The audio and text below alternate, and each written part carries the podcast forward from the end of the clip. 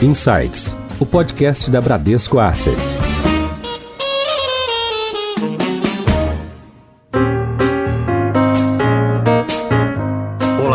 Hoje, vamos explorar o cenário que se desenha para 2021 com a presença de um dos mais reconhecidos economistas brasileiros, ex-presidente do Banco Central no governo Fernando Henrique e sócio fundador da Gave Investimentos, Armínio Fraga. Armínio, é um prazer tê-lo aqui conosco hoje no Insights. Seja muito bem-vindo. Prazer é todo meu, obrigado. Prazer estar com vocês aqui. E também está aqui conosco hoje o diretor executivo do Bradesco, Renato Enesman. Olá, Renato. É muito bom tê-lo de volta. Tudo bem, Adilson? Que bom estar com você. Armínio, um prazer enorme estar com você certeza que vai ser um papo super bacana, super informativo. E eu sou Adilson Ferrarese e este é o Insights, o podcast da Bradesco Asset. Armínio, gostaria de começar nosso bate-papo aqui explorando um pouquinho da tua leitura e visão de mundo do cenário atual. Né? Por um lado, a gente tem um programa aí de vacinação que ainda gera dúvidas quanto à velocidade de imunização e eficácia né, contra as novas variantes do vírus. E por outro lado, temos que lidar com as consequências dos estímulos que podemos considerar sem limites, feito pelos bancos centrais para minimizar o impacto no PIB mundial. Nesse contexto, como que você avalia o cenário hoje do ponto de vista de investimentos? Olha, o quanto fundo global, a essa altura, é bem razoável. Diria até que o Brasil é bom. Por quê? Primeiro, tem dinheiro barato, dinheiro praticamente de graça. Segundo, os preços das commodities estão lá em cima. Sempre ajuda, no nosso caso. Terceiro, a ciência deu um show. Nós estamos diante de uma conquista histórica.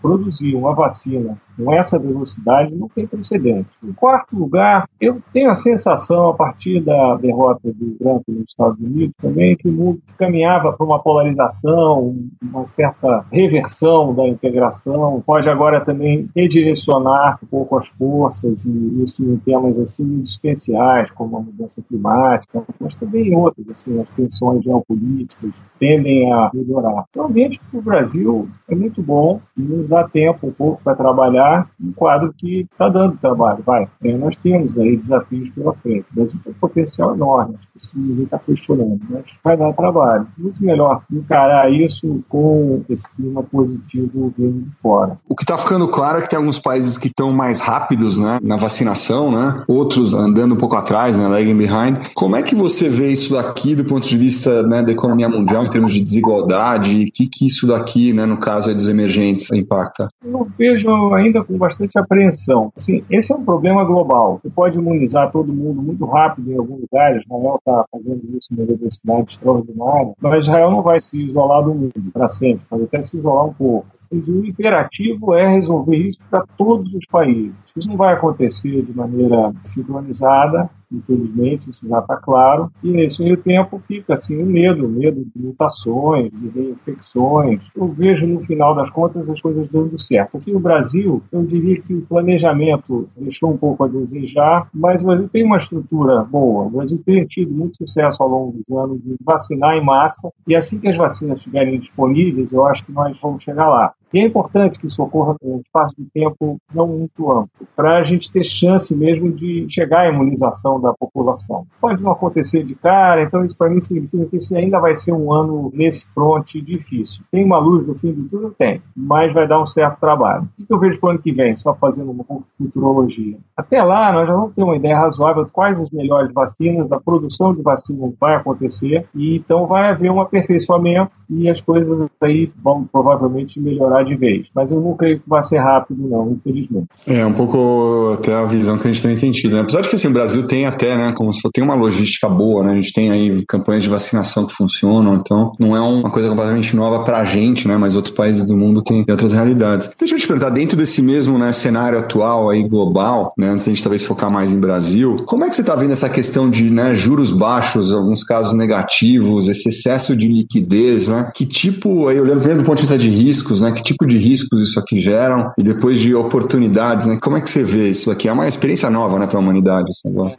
Experiência incrível, sabe? Se você tivesse dito a qualquer um de nós aqui, brasileiros, eu sou mais experiente, que nós íamos estar vivendo um período em que o mundo está tendo dificuldade em inflacionar e, em função disso, as taxas de juros iam estar negativas em termos reais por tanto tempo, eu dizer, não, não é possível. Pô, só falar conosco, lá no Brasil, já falei fora do Brasil. Lá no Brasil, hoje nunca tivemos dificuldade de inflacionar, mas isso é um fato, né? Então hoje você tem, né, nos Estados Unidos, se você comprar uma NTNB americana de 10 anos, ela paga menos 1%, você recebe o seu valor corrigido menos 10% no final. Eles vão te cobrar 10% para guardar o seu dinheiro em 10 anos. A Alemanha, ela toma o seu dinheiro e devolve menos em termos nominais em 10 anos. Isso faz o dinheiro queimar na mão das pessoas. As pessoas no Brasil se acostumaram a ter um retorno muito bom, sem, sem risco, tranquilo. Então havia uma certa preguiça até de procurar. Agora está todo mundo endoidando. Esse dinheiro barato, ele tende a ser uma fábrica de bolhas, né, de grandes excitações. E eu acho que a gente tem que monitorar o desequilíbrio, das alavancagens e tudo mais. O fascinante, eu assisti essa semana passada uma apresentação de um professor lá da Universidade de Princeton, onde ele fez um gráfico nos 40 últimos anos de taxa de juros. Esse professor, e um ganhador do prêmio Nobel, Chris Sims, ele acrescentou os 30 anos que vieram antes dos 40. Então são 70 anos. E o gráfico, se ele estivesse sendo filmado, eu ia fazer com as mãos assim, porque foi 30 anos de subida e depois 40 de queda. Claro que você teve oscilações de 1%, 100 vezes pontos e tal, que se você estava mal posicionado no mercado, podem ter sido bem dolorosa. Mas tinha uma tendência de queda de 40 anos, mas antes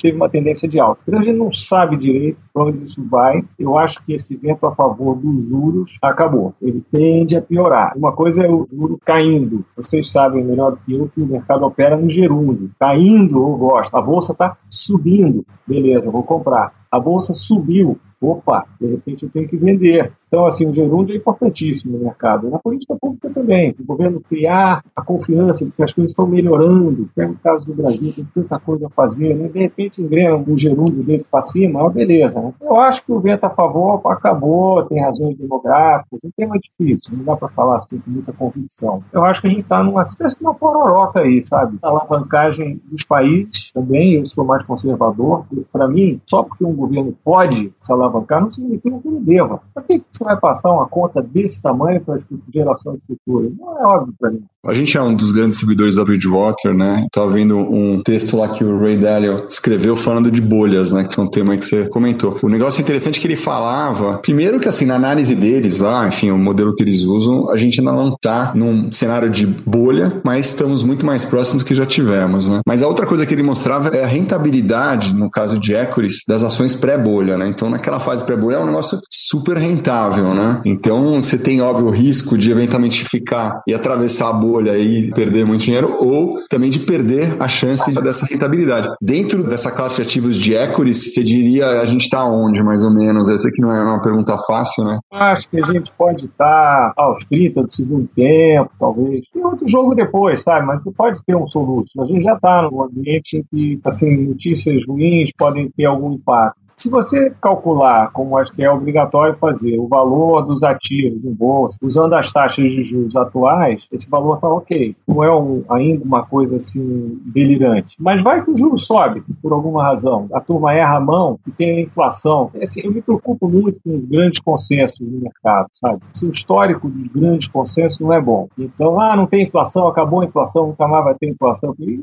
haja cuidado com esse tipo de situação. Eu vejo agora esse pacote fiscal do presidente Biden é muito grande. Então, assim, parece assim, nossa, e aí? Como é que vai ser? O cara vai injetar esse dinheiro assim? Eu pergunto, será que eles vão mudar de ideia, né? A gente está aqui, nosso dia a dia é tentar se posicionar, se proteger e também para aproveitar né, esse movimento. É um quadro fascinante, eu diria que é um mercado doido. Agora, no mercado, nas áreas ligadas à tecnologia, que é onde se deu mais dinheiro, hoje, assim, a cabeça de investimento convencional, ela está perdida. Porque as pessoas não falam de lucro ou de fluxo de caixa.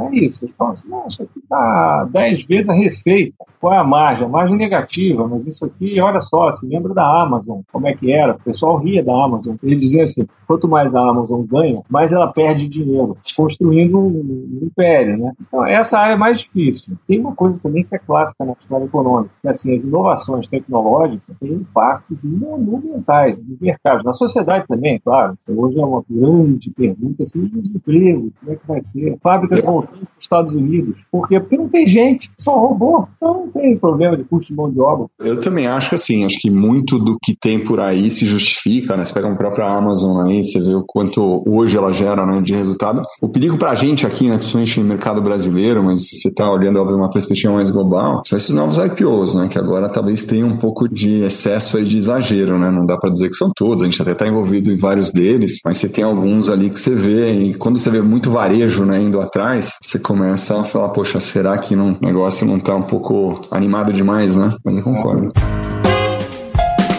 Em Foco.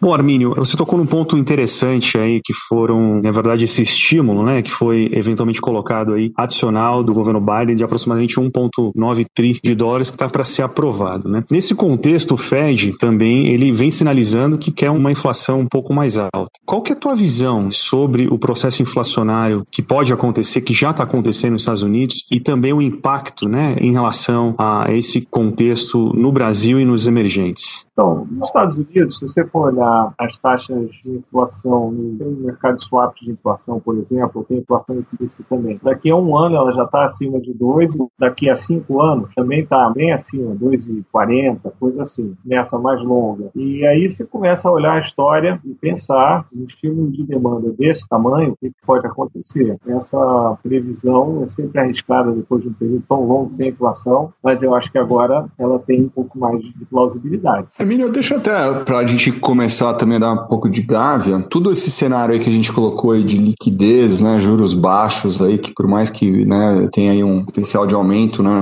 não voltam ao patamar que já foram ano passado, aí, principalmente aqui no Brasil. E isso aqui acaba criando um cenário super interessante para outras classes de ativos, né, como private equity, que era um negócio que antigamente era um negócio bem mais seleto. Hoje, private banking é uma das áreas aí que eu toco, é uma das classes de ativos que mais se fala. Se fala com family office, todo mundo está interessado em investir em private equities, né? Como é que você está vendo isso aqui no Brasil? Como é que é a estratégia de vocês, né? Como é que está a visão de vocês aí do ponto de vista de oportunidades para private equities? Nós temos atuado nessa área há vários anos. Nessa área ainda se encontra ativos de qualidade por um preço razoável. Razoável para mim é algo que compense o fato que você abre mão da liquidez. Nos Estados Unidos, lá, por exemplo, o prêmio pela falta de liquidez meio que desapareceu. Eu vejo um potencial para acontecer no Brasil também. Eu vejo no Brasil alguns anos atrás, nos Estados Unidos. Para nós tem sido interessante porque essa área tem dado um retorno muito bom comparado com a Bolsa, que eu acho que é a comparação adequada. Porque, no fundo, você está comprando pedaços de empresas no Brasil. O fato de um pedaço ser cotado na Bolsa a cada minuto e o outro não ter cotação, às vezes pode dar a ilusão de que não tem volatilidade e tal.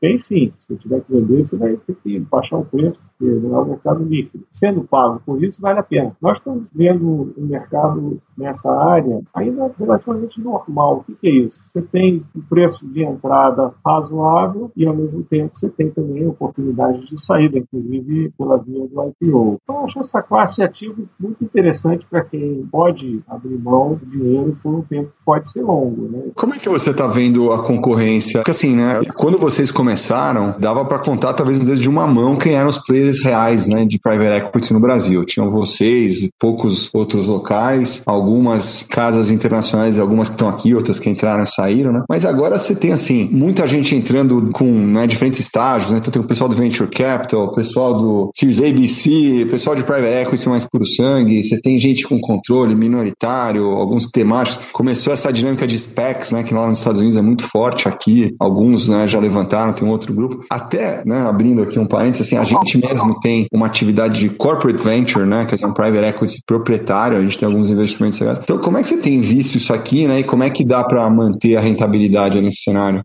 Então, a concorrência está crescendo, mas ela está crescendo mais por dentro aqui, porque o Brasil está meio fora de moda. Então tem assim, os grandes players estão de olho, eles têm escritório aqui e tal, mas isso está crescendo mais aqui. O Brasil é muito grande. O nosso pipeline está bom. Tem sempre ideias novas, e é o que eu posso dizer agora. Essa é uma fotografia, né? Mas, assim, uma coisa é fato, isso eu vi nos Estados Unidos também. O tamanho do ticket, à medida que você tem um mercado quente de IPO, o espaço onde se encontra investimentos mais interessantes é aquele onde as oportunidades oportunidades são um pouco menores, são empresas um pouco mais verdes. Não chega a ser venture, onde você corre o risco de um produto, pode ser biológico, tecnológico, ou pode ser uma coisa mais tradicional. De qualquer maneira, você está indo perto da estaca zero, às vezes até de uma empresa nova, uma startup. Então, nós estamos entrando ali já no final da vida de venture. Isso você pode falar que seria assim, em vez de ser um ticket de 500 milhões de reais, vai ter ticket de 100, 150, 200. Tá? Não tem aquele de 100, 200 milhões de dólares. Esses estão mais, mais concorridos. Até pegando um gancho aí nessa questão do private equity, obviamente a vasta experiência da Gávea e sua no mercado internacional, vocês atuaram e sempre tiveram presente, né, com posições e em loco em países periféricos, né? Como que vocês transformaram, né, a forma e a intensidade de continuar avaliando essas economias, esses mercados nesse momento e o que que fica de lição daqui para frente, principalmente na forma como vocês fazem gestão e fazem negócio, né? Que acho que tem muito a ver com o DNA de vocês, né? Esse espírito global, que é um desafio, né, olhando para frente, é meio transformacional, né? Nós no lado multimercado sempre nos enxergamos como sendo assim uma estratégia de escolher países. Na bolsa você tem os stock pickers e nós na do Marcos somos mais assim country pickers. E aí você tenta otimizar isso. Você vai entrar na bolsa, vai entrar no DIV, moeda local, moeda estrangeira. Isso é a graça do negócio. Então nós ficamos preocupadíssimos com a pandemia. E aí aconteceu uma surpresa extraordinária. Nós temos feito viagens a países mais ou menos como nós fazíamos antes. Você pega e concentra numa semana algumas reuniões e faz aquela agenda, e isso cria, para nós sempre foi uma fonte de ideias incrível, porque você vai, faz uma imersão em um determinado país, antes de você faz um tremendo de um preparo, né, assim, especial, aí vai lá, vai fazer as visitas todas, a gente tenta diversificar nas conversas, tudo isso você faz à distância, então isso está tá surpreendendo. Não é a mesma coisa, seria uma ilusão achar que é a mesma coisa, nunca é, mas está dando para quebrar o galho bem melhor do que eu imaginava, falar a verdade. Essa visão de vocês aí global, né, de ser o country picker, né, ao invés do stock picker, ou além de stock picker, quanto disso daqui, vamos dizer, remete à tua formação ali com Soros, né? Porque o Soros sempre foi um cara que explorou ali, né, essas oportunidades. Qual que é a influência dele nisso? Total, a influência é imensa. Eu fui para lá, eu já tinha trabalhado no mercado aqui no Brasil e um pouquinho nos Estados Unidos. Depois que eu terminei meu doutorado, eu ia, estava na dúvida se eu ia buscar uma posição acadêmica, eu tinha publicado os trabalhos, e aí eu recebi uma oferta para trabalhar no Banco Garantia. O pessoal mais novo talvez não saiba, mas o Grupo Garantia foi a matriz da 3G, do Jorge Paulo Lema, do Marcel e Petro Supira. Petro já estava fora na época, mas o Jorge e o Marcel estavam lá, e eles me contrataram para ser economista do banco. Na verdade, eu fui com o título de economista-chefe. Antes de mim, tem um estado passado por lá, o Cláudio Haddad, e o André Lara Rezende. E eu voltei assim, animadíssimo. Ah, quero saber uma coisa, eu imaginava algum dia ir para um lugar onde eu pudesse ser sócio,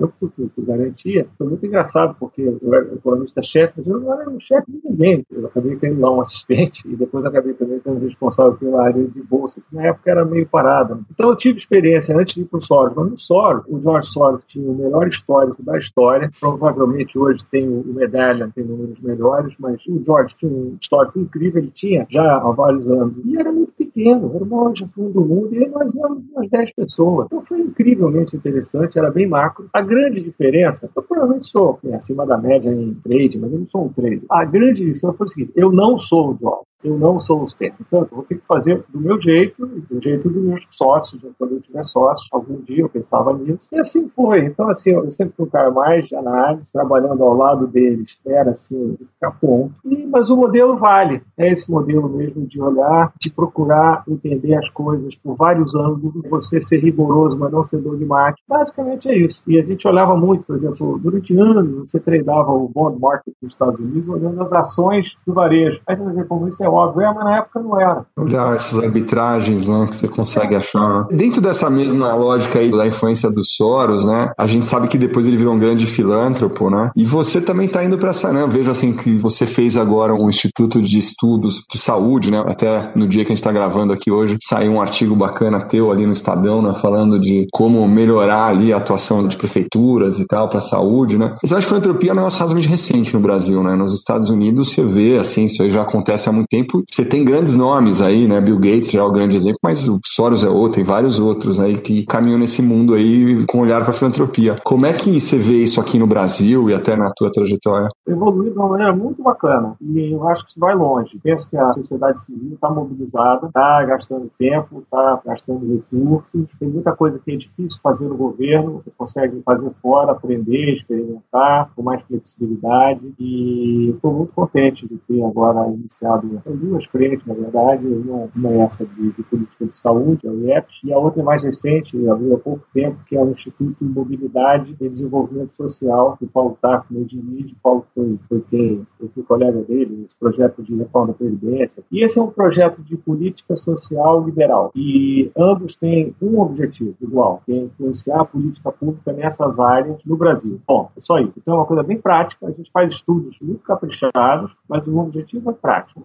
Que, que dá para fazer? Esse artigo 8, por exemplo, procuramos seguir essa linha. Então, nas cinco pontos, se você olhar várias, foi isso aqui devia ser uma meta, a gente tem acompanhar desse jeito. Eu acho que é um pouco a chegada de alguns aspectos da gestão privada no terceiro setor. É uma boa combinação. Estou super animado, eu sou o presidente dos conselhos, eles estão assim, não é, não é ainda onde eu gasto a maior parte do meu tempo, mas o, o tempo que eu gasto vem crescendo e eu tenho tido realmente muita alegria em encarar esse desafio. Está valendo a pena.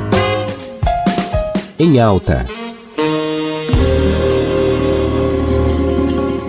Nesse ponto que acho que você trouxe aí, obviamente, de questões de saúde, acho que a gente, né, na realidade, hoje, 2021, né, olhando para 2020, a pandemia ela trouxe aí, além, obviamente, da questão sanitária, à tona aí alguns desafios do atual modelo econômico, né, onde expôs os riscos que a gente possui, né, sociais e ambientais. Então, na tua visão, qual que deveria, né, qual que seria uma ideia, né, de norte do papel das empresas na economia, né, e dos governos também nesse mundo pós-Covid? Eu sempre acreditei no ESG como sendo uma coisa básica. A governança aqui no Brasil vem lá de trás, foi algo que o setor privado deslanchou. Na época que esse próprio pegou fogo, eu estava no Banco Central, eu fiz de tudo para ajudar. Mas a iniciativa foi privada, veio da Bolsa, veio do IBGC, e eu considero um enorme sucesso. Uma mudança de cultura. O Brasil estava num círculo vicioso, onde as empresas eram cotadas a múltiplos muito baixos, porque as pessoas não tinham confiança nos controladores, e aí os controladores também não tinham incentivo para vender ações, e aquilo ficava patinando. Eu considero uma revolução. E aí você está vendo a cadeia, vamos chamar assim de cadeia alimentar, funcionando. Nós falamos disso agora há pouco. Né? Você tem Venture Capital, você tem Private Equity, várias séries, e aí você tem o mercado de capitais. E agora você tem dívida, com a taxa de juros mais baixa, você começa a ter também para certos setores, isso faz sentido. Né? Isso tem que estar montado numa estrutura de boa governança, senão você não tem confiança. Isso é ótimo. A parte social, eu acho que é meio falha no Brasil, mas também vem evoluindo. A razão de dizer isso é que assim, o Brasil segue um país muito desigual, e é mais do que a desigualdade estática. Eu acho que tem muita gente, ao nascer, já se, quase que sabe que não tem a menor chance na vida. Isso é horrível, é uma coisa horrorosa. E nós não vamos a lugar nenhum enquanto nação se nós não abordarmos essa questão. Eu vejo, então, tanto o engajamento das empresas nessa área muito bem. E tem a questão ambiental, que é existencial. O Brasil tem um papel enorme nessa área, claro, a questão da Amazônia, que virou, hoje, quando se fala no Brasil, todo mundo pensa na Amazônia. Mas vai entrar para as empresas, vai entrar para os hábitos das pessoas, está tudo certo. Então, assim, eu acho que como investidor, em última instância, a obrigação fiduciária do gestor é procurar bons investimentos. Eu acho que faz todo sentido, inclusive como investimento, você levar em conta essas letrinhas de uma maneira séria. Tem que ser bom. Você não pode pegar o dinheiro do seu do seu investidor, fazer um péssimo investimento só porque tem lá uma plantação, um troço qualquer. Não é isso. Mas essas coisas são compatíveis. Uma visão de longo prazo tem tudo a ver. Eu estou realmente muito animado, muito, muito engajado com isso. É, entendendo dessa forma, um fator de qualidade para o país, sabe? Como um todo. Arminio, você sabe que assim, a gente aqui está bem né, engajado, e tem outras empresas, inclusive muitas das ações que a gente fez foi com concorrentes nossos, né, Santander, Itaú, a gente tem feito muita coisa. Eu acho que assim, o que eu vejo é, bem nessa linha que você está falando, acho que assim, talvez as empresas acordaram né, para o seu papel, né? São, hoje, né, corporações são entidades super relevantes dentro da sociedade, né? E eu vejo que assim, óbvio que todo mundo tem que ter um olhar para resultado, né? Criar valor para o acionista, que é aquele, o capitalismo, vamos dizer, mais clássico, mas aquela história do stakeholder capitalismo de tentar também devolver para a sociedade e tal. Eu vejo isso aqui muito embrenhado. Ainda é bem incipiente aqui no Brasil, mas eu já vejo, assim, certamente aqui no Bradesco, em grandes empresas, essa fagulha já acendeu. Eu queria aproveitar que a gente está falando de Brasil, voltar a te fazer, né? a gente estava indo para um caminho mais soft, mais fácil, mas eu vou, na verdade, dar uma pimentada aqui. Eu queria te perguntar duas coisas, né? Mas eu vou começar pela primeira, que é reformas, né? Ainda mais agora que a gente viu essa mudança aí nas lideranças né, do Congresso, o que, que você acha? Como é que é a tua visão? Você acha que pegam essas reformas, acontecem? Como é que você está vendo? A gente tem uma agenda importante de reformas pela frente. O Congresso, de modo geral, tem se mostrado cooperativo e até liderou. Então eu espero que isso continue. Há uma certa estigma com relação ao Centrão, mas eu prefiro não pré-julgar, porque política local, política, vamos chamar pequena, existe na Noruega, na Nova Zelândia, em qualquer lugar. A crítica que se faz ao Centrão é focar demais nisso, deixar o resto de fora. Eu vejo a política brasileira sendo basicamente assim, conservadora, no sentido mais assim de ter instinto de sobrevivência. O que me preocupa é que é possível que esse instinto ele atue sob pressão, ao invés de ser proativo.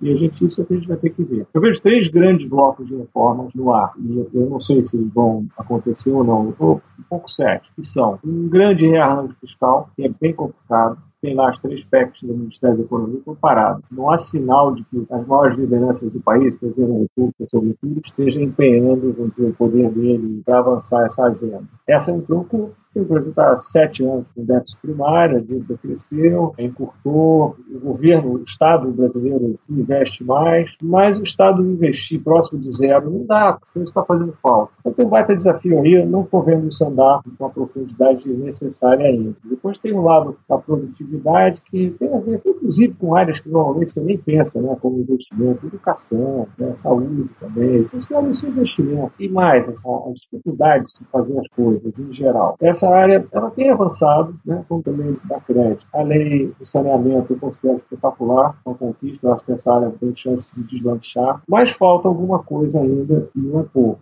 Dois grandes itens aqui, eles já conversam com a terceira área, que seria a área da desigualdade, fiscal, produtividade e desigualdade. Aqui nessas duas, da produtividade e da desigualdade, falta fazer uma reforma muito caprichada na área tributária, tanto do ponto de vista da produtividade, que o nosso sistema é muito complexo. Eu preciso criar um IVA, eu acho que seria muito frustrante se nós nos contentássemos com a CPMF, eu acho que seria um atraso. E também, do lado do imposto de renda, alguns aspectos que precisam ser visitados. Eu considero um problema para qualquer discussão mais profunda, na medida em que o nosso sistema tem brechas que são muito regressivas do ponto de vista distributivo. Para que uma visão mais liberal, como é a minha, possa ganhar força, ela não pode deixar de corrigir essas distorções. Isso é muito importante. E depois, por último, tem uma reforma do Estado. Tem um Estado na história da humanidade, não tem país que tenha se desenvolvido sem um Estado que funcione bem. O Estado brasileiro é grande, ele é mais do que um terço do PIB, um país de renda média isso é grande, e eu acho que tem muito espaço para melhorar. Eu tenho trabalhado com colegas em propostas na área do RH do Estado para fazer o Estado funcionar funcionar melhor. Isso atinge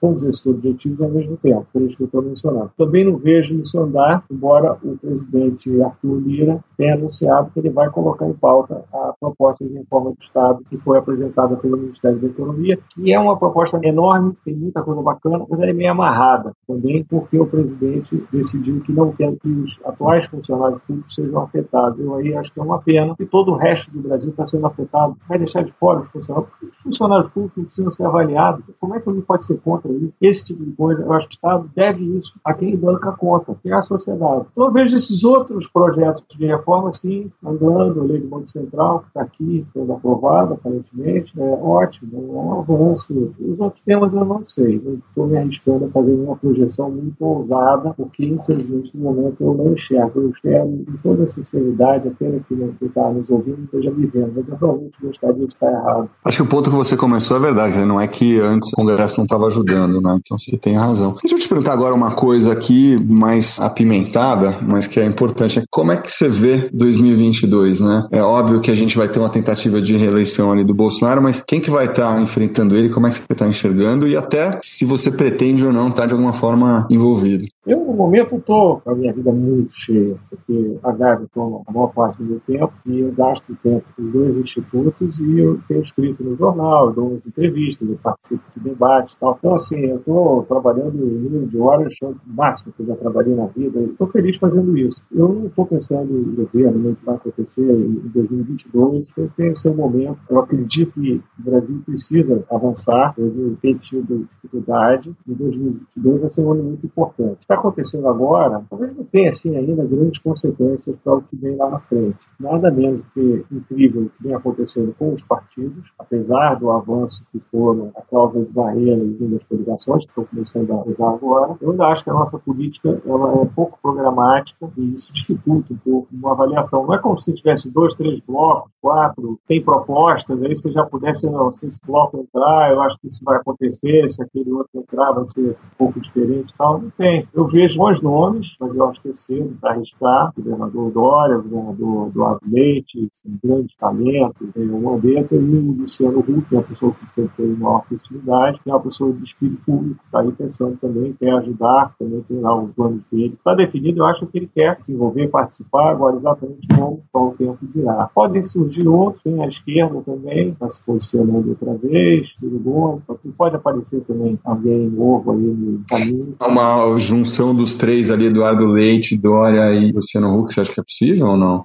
Quando chegar na hora H, nas eleições, se não acontecer essa junção, vai ser um suicídio. Então, assim, você acha que vai acontecer? Eu acho provável. Acho que seria uma demonstração de loucura coletiva se isso não ocorresse. Qual o cenário que isso não ocorre? É aquele está todo mundo ali cabeça a cabeça e aí ninguém abre mão. Aí eu acho que o papel da sociedade civil, do empresariado, todo mundo, olha, pessoal, vamos apresentar ao país três alternativas claras. Não oito, não seis, não cinco, não quatro, três. Aqui, uma lá de esquerda, aparentemente eles também não se entendem, né? como acho que está ficando claro. Inclusive, eu acho que isso merece uma pequena estocada. Esquerda também, né? vamos combinar, né? Está faltando clareza. Então, vamos dizer que sejam três blocos, algo assim. E nesse cenário, eu vejo um otimismo, esperança com certeza, sem possibilidade de uma solução de centro. Isso que eu acho que seria ideal para o Brasil. Acho fundamental que exista um partido de esquerda, o Brasil é um país muito desigual, não um partido da Bolsa Empresário, de sete pontos do PIB, não. Um partido assim que tem ideias assim arrojadas mesmo, de esquerda, a esquerda com o pé no chão também, né? Porque é muito fácil fazer 15, 5 mil promessas e fazer um monte de besteiras e o país não vai a lugar nenhum. Uma proposta de esquerda arrumada, uma proposta mais de centro, mais liberal, e essa proposta do governo atual com a qual eu não me identifico. Assim, eu acho que é uma proposta de direita, não é muito claro o que ela é, mas ela mostra alguns sinais que me incomodam. O ideal seria que elas não continuassem. É a sensação que eu tenho.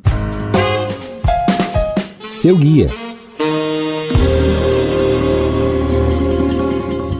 Arminio, até pegando o gancho aqui, o Renato trouxe uns temas mais picantes, aí eu vou trazer um pouquinho mais soft, mas não menos importante, né? A gente passou aqui por política, passamos aqui um pouco do, da tua visão, da tua experiência com o Soros, a tua experiência com o Gávio, e acho que tudo isso colocado numa cesta, eu diria que, obviamente, você é uma pessoa que inspira e, de fato, é referência para todo mundo, né? Então, acho que a pergunta aqui é bem direta, objetiva e simples, mas o que que hoje para você é algo que te inspira, né? O que que te move ainda, né? Com toda essa bagagem que que você tem olhando para frente aí, principalmente, né, como todo mundo, né, acho que você também na tua família viveu um ano difícil de 2020, né? Então, olhando e juntando tudo, né, para frente, o que que te deixa com essa energia que você tem e obviamente olhando aí para o futuro? O meu sonho, eu tive a sorte de, em alguns momentos estar em uma posição onde eu podia colaborar e de certa maneira participo bastante ainda do debate nacional. O meu sonho é um Brasil melhor e um mundo melhor. Eu acho que a gente está mal há muito tempo, anos de pouco crescimento e, e muitas crises crises, a gente precisa sair disso, sabe? Ter uma vida um pouquinho mais de paz, alongar os horizontes, sabe? Criar um pouco um círculo virtuoso.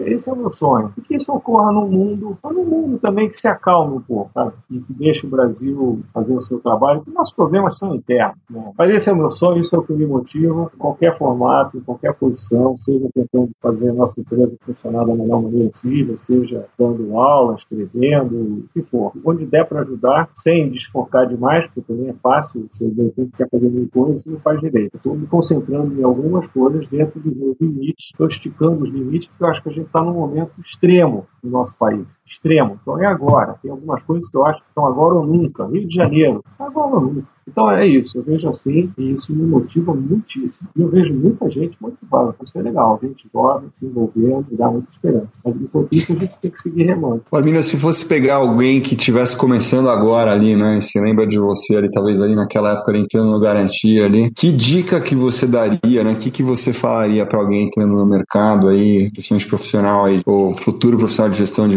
investimentos, o que, que seria uma dica que você daria? invista em você mesmo, pense a longo prazo, tente combinar ousadia com realismo e procure fazer alguma coisa que te motive, como vocês estão me colocando aqui. Isso é um pacote de felicidade. Eu acho que o objetivo de maximizar a renda eu considero pobre. E, em geral, até mesmo ter grandes fortunas surgem. Mesmo que o objetivo seja eventualmente ganhar muito dinheiro, tem que ser do jeito certo, para aumentar a chance de dar certo. Fazer bem, fazer bem a si mesmo e aos outros. Arminio, até já caminhando aqui para o fim, obviamente queria agradecer aí os seus insights, não só de economia, mas também de perspectiva, de vida, de experiência. E aí, obviamente, aqui a gente tem o privilégio, né, que está gravando esse podcast com vídeo. Pude ver aí que você está dentro da biblioteca, cheia de livros, você é um estudioso. Então a gente não pode deixar de pedir a gentileza para você compartilhar, né, com os nossos ouvintes algum livro que tenha te tocado nesse momento ou que você esteja, obviamente, lendo ou que queira compartilhar, por favor. E mais uma vez, muito obrigado. Foi um grande prazer. Tem muito gosto aí nas nossas parcerias que são antigas e uma das leituras, em termos de Brasil, vale a pena reler ou ler, quem não leu, o livro Cidadania no Brasil, do historiador José Murilo de Carvalho. Tem uma edição mais recente, é maravilhoso, abre assim horizonte. Do lado da economia, eu gosto muito do livro do Mark Mendes, O que, que o Brasil não cresce. Uma leitura sóbria, pesquisada, sóbria porque ela faz a gente, às vezes, meio que baixar a cabeça assim, nossa, mas é importante. Isso seriam as minhas duas recomendações. Tem aqui do meu lado um livro que é enorme, que eu já vi lendo, folheando, que é Por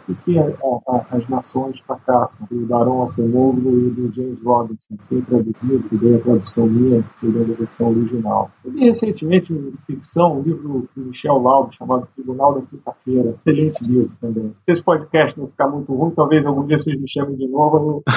Com certeza. Tá ótimo. Armínio, muito obrigado. Eu queria passar a palavra para o Renato também e agradecer, primeiramente, antes de passar a palavra para ele, porque já é, acho que, se não me engano, o terceiro ou quarto podcast que a gente faz juntos. Então, obrigado mais uma vez, Renato. Prazer estar com Obrigado você, Adilson. E, Armínio, muito obrigado. Conversa super bacana, super inspirador te ouvir. Concordo com tudo que você falou do ponto de vista do nosso potencial, né? E o quanto a gente ainda não está perto, mas eu também acho que sou um otimista aí como você e são pessoas como você que acho que podem transformar esse nosso Brasil. Então, queria te agradecer aqui, agradecer tempo toda a parceria que Gávea tem com a gente aqui no Bradesco e te agradecer demais por essa conversa, foi sensacional. Foi um grande prazer, como sempre, e eu queria terminar com um último comentário. É muito frequente a gente ouvir dos economistas que o PIB potencial do Brasil é 1,5%, uma coisa assim, 2%. Esse é o PIB potencial do Brasil do jeito que ele está, mas o Brasil pode melhorar muito. Eu trabalho com outro PIB potencial, o PIB potencial do Brasil se arrumando, que é 4 ou mais. Então fica aí o registro, vai dar um certo trabalho, mas isso é possível. Tá? Obrigado aí, tudo de bom. Muito obrigado, muito obrigado. É isso aí, pessoal. Contamos hoje com a presença do Armínio Fraga, economista, sócio fundador da Gave Investimentos, parceiro do Bradesco, e exploramos, além de muitos temas, cenário econômico, perspectiva para investimentos, inflação e muito mais. Acompanhe a gente nos nossos canais de comunicação. Obrigado, tchau.